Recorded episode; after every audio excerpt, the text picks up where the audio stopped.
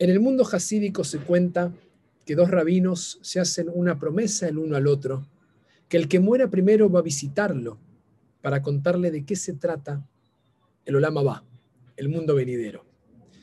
Y efectivamente uno de ellos muere y esa noche, en los sueños, lo visita y le pregunta a su amigo, entonces, ¿cómo es el otro lado?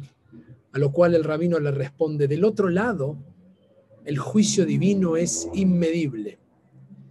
Y lo que más se condena por parte de Dios es la Shon Arra.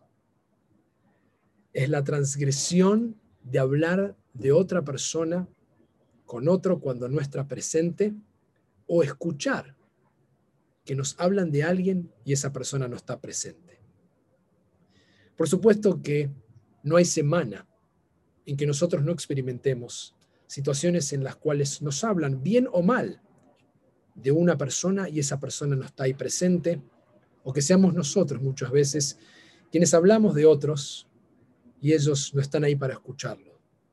Y pensar que para esta historia el juicio divino es inmedible y donde más pesa es en esta transgresión, nos dice algo profundo para entender nosotros cómo poder responder hoy qué poder hacer para comprender, no al final de la vida, sino hoy, cómo lidiar con la dificultad de esto que a todos nos desafía todos los días y a cada instante.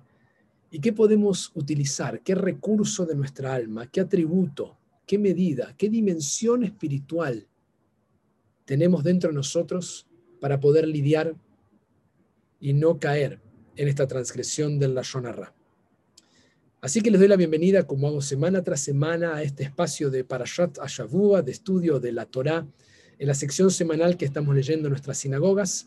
Y lo hacemos como todas las semanas desde el abordaje de la disciplina del Musar, que nuestra tradición judía lidia justamente con la integridad, con el estudio de los atributos del alma, conocer los extremos, analizarlos, pensarlos, llevarlos a un punto medio y llevarnos ejercicios para no solo estudiar y pensar, sino vivir de forma íntegra y mejor. ¿Cuál es entonces el atributo que nos permite lidiar con estas escenas de transgresión de la Shonarra, de instancias en que hay difamación, donde hablamos mal de alguien que no está presente o nos hablan de alguien que no está con nosotros? ¿Qué podemos hacer? La respuesta de la tradición judía es el silencio es el atributo que se conoce como shtiká, de sheket, de quedarse en silencio. Y emerge en esta para allá de un lugar muy extraño y que nos enseña muchas cosas. En esta para allá que estamos leyendo esta semana, los hijos de Aarón, el hermano de Moshe, traen un sacrificio al templo que nadie les solicitó, incluso la Torá lo llama como un fuego extraño. Y Aarón y sus hijos son los representantes religiosos del pueblo en esta instancia en el mundo de la Torá, y en ese momento cuando entran los hijos con este fuego extraño, cae un fuego desde el cielo y los mata instantáneamente y los consume.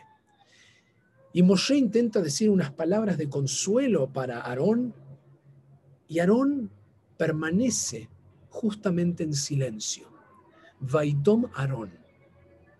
En silencio permanece Aarón frente a esta instancia. ¿Qué significa este silencio? Una primera lectura que van a hacer los maestros del Musar es que lidia justamente con una parálisis, con una especie de instante en que queda estupefacto frente a lo que acaba de pasar y que el mismo Dios que él estaba sirviendo y que él representaba públicamente y que era parte de lo que la gente asociaba con la divinidad del templo, acaba de matar a sus dos hijos haciendo un servicio a Dios mismo, tal vez no como Dios lo quería. Y por lo tanto es un silencio de trauma, un silencio de asombro que no tiene respuesta. Otra respuesta que traen los maestros del Musar es justamente el atributo que estamos explorando nosotros.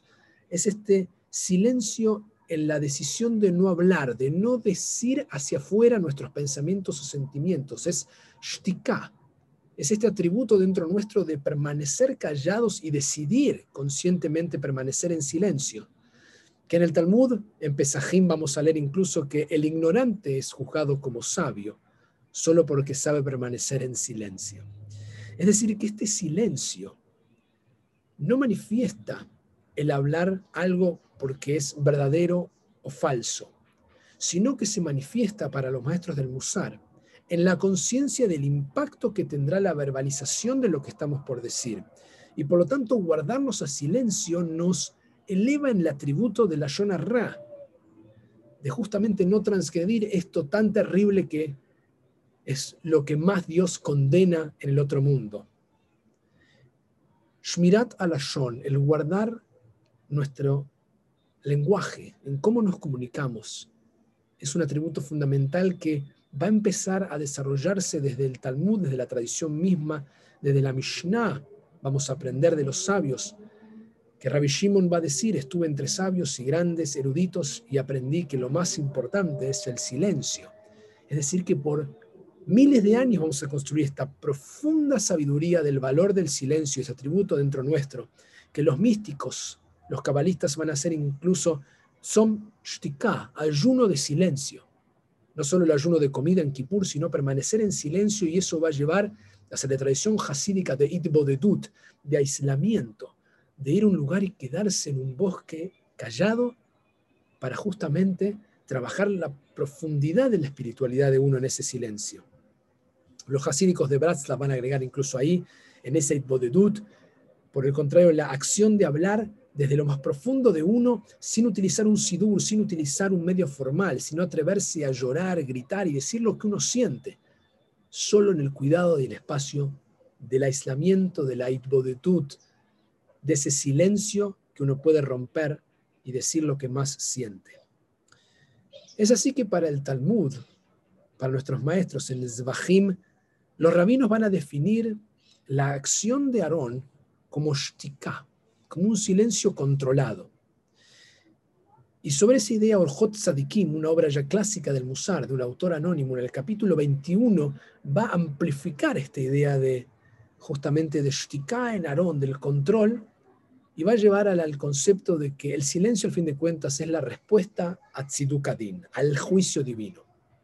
Que frente a lo que sucede en el juicio de lo que la divinidad nos ofrece en la vida, lo que realmente podemos responder de lo más profundo de nuestra sabiduría y experiencia en realidad es el silencio que así como Dios nos da, Dios nos quita, dice el libro de Job, y es el mismo fenómeno, es la misma divinidad. Y cuando nos da no nos quejamos, no decimos nada, y cuando nos quita es injusto, pero en el fondo si entendemos que es la misma manifestación del misterio de lo divino, la única respuesta posible es shtika, es silencio.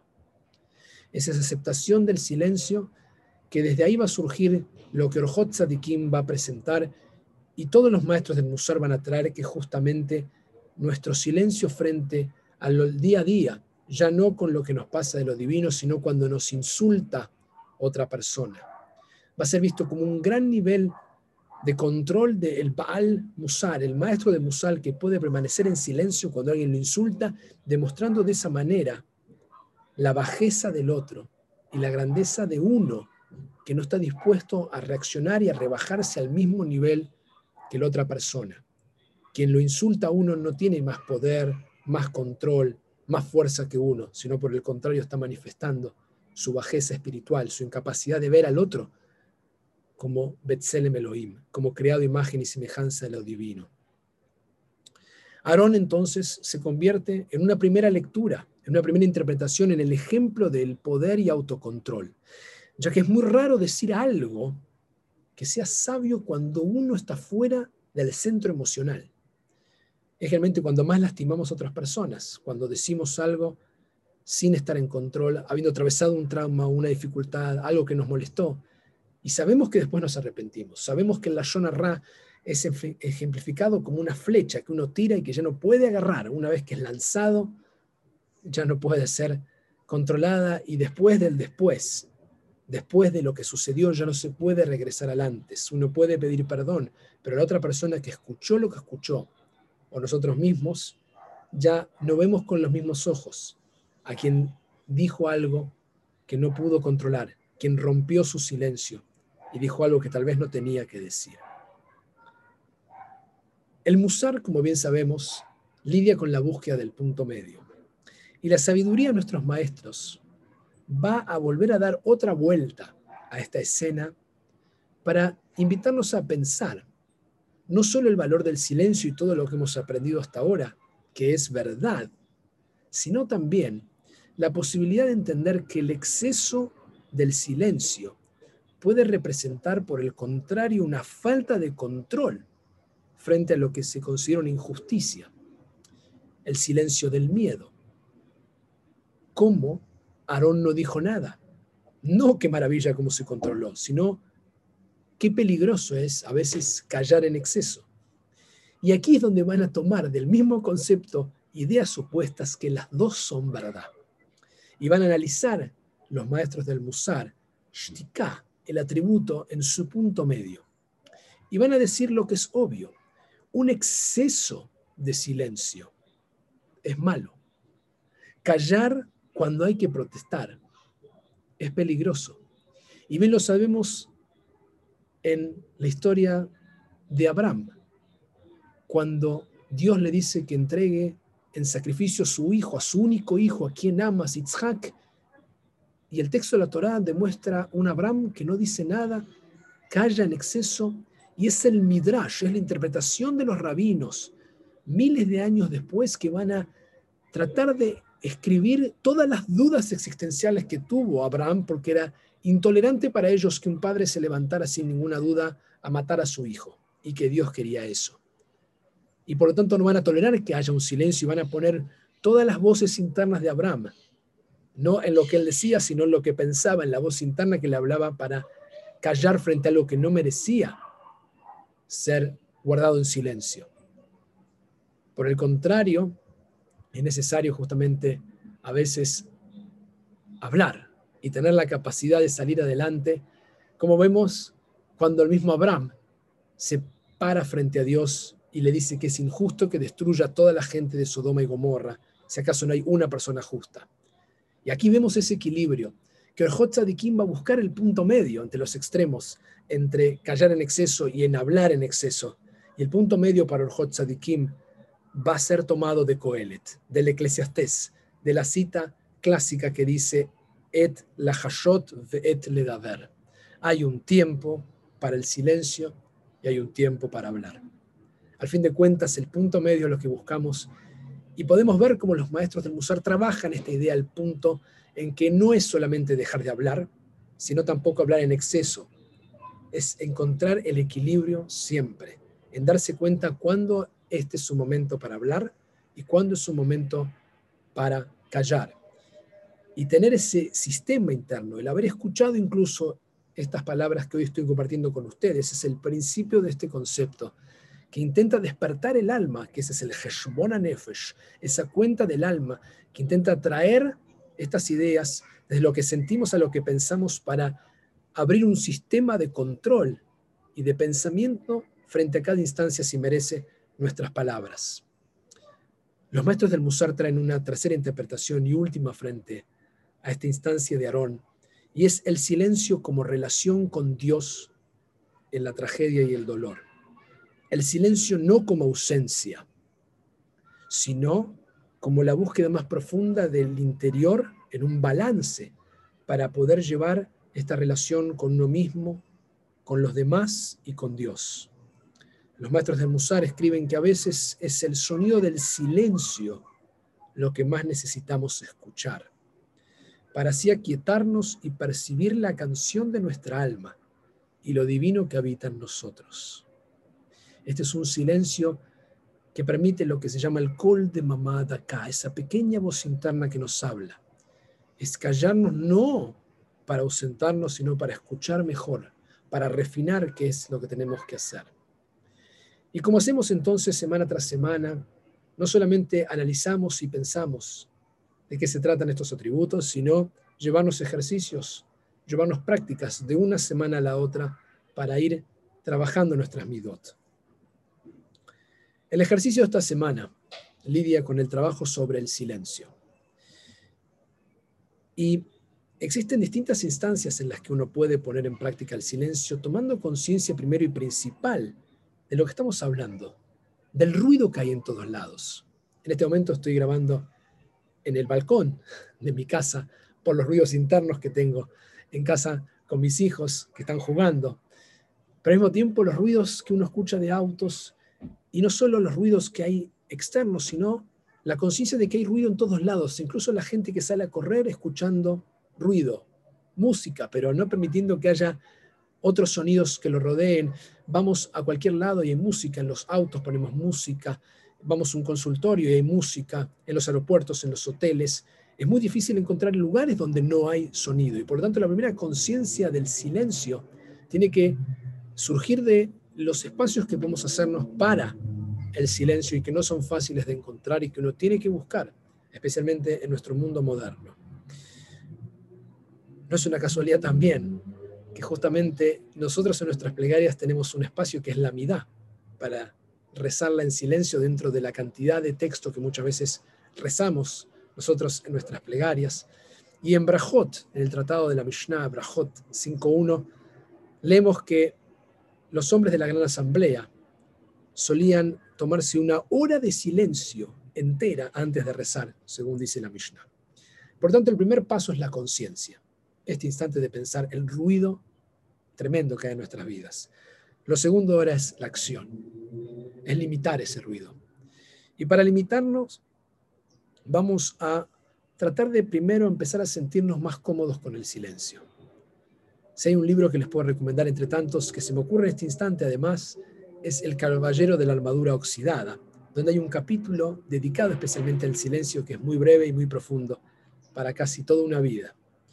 Pero el ejercicio al margen de la lectura que recomiendo es por esta semana cada uno descubrir en su propia, eh, en su propia constitución de midot si uno está desmedido de un lado o del otro, si uno habla en exceso o si uno calla en exceso. Y tratar de balancear eso jugando con los extremos. Por una semana hablar menos y escuchar más, si es que somos muy verborrágicos, si es que hablamos mucho. Tratar de pensar cuando viene alguien y quiere hablarnos, escuchar y permitir que la persona termine de hablar antes de interrumpirlo y ver cómo nos sentimos nosotros, tomarlo como un ejercicio, ver qué sentimos cuando podemos escuchar o cuando pensamos que tenemos que decir algo y callar y ver qué nos pasa por una semana si podemos controlar ese estado. Como dije, el objetivo es a veces tirar la balanza para un lado, para el otro, para que llegue ese punto medio y descubrir cuándo es tiempo de callar y cuándo es tiempo de hablar. Y por, por supuesto, por el contrario, si somos mucho de guardarnos para adentro de no decir nada y golpe estallar. Cada uno de nosotros se va conociendo con el tiempo. La gente más cercana que nos dice esto son generalmente los mejores para hacernos descubrir qué atributo es aquel que está más desbalanceado. Si somos de guardarnos mucho, si nos dicen que callamos mucho y nosotros sentimos que guardamos mucho para adentro, probar por una semana hablar un poco de más. Esto no significa hacer la yonarra, no significa ponerse extremadamente verborrágico, no significa decir todo lo que uno piensa, Acordemos que lo importante en el Musar y en la Yona Ra no es al fin de cuentas hablar o no hablar, sino el impacto de lo que uno va a hablar. Por lo tanto, tomar esta semana para hablar un poco más de las cosas que tal vez uno quiere hablar y que muchas veces calla y ver qué le pasa a uno, cómo se siente, para encontrar ese punto medio. La idea es poder mejorar el sistema interno de la vida del silencio o del habla y poder así encontrar esa integridad, encontrar ese punto medio que Coelet nos dice una y otra vez. Y descubrir juntamente, como dice el Salmo, finalmente, Zamoti Baal Yabarpi. Determiné, decidí que mi boca no iba a hablar, que no iba a transgredir. Y tomar este trabajo, tomarnos una semana para trabajar este atributo y ojalá poder crecer y poder escuchar. No es fácil hoy estar en silencio, pero es una posibilidad enorme para también darnos una voz distinta a nosotros mismos. Les deseo una excelente semana trabajando este atributo del silencio. Shavua Tov y hasta el próximo encuentro.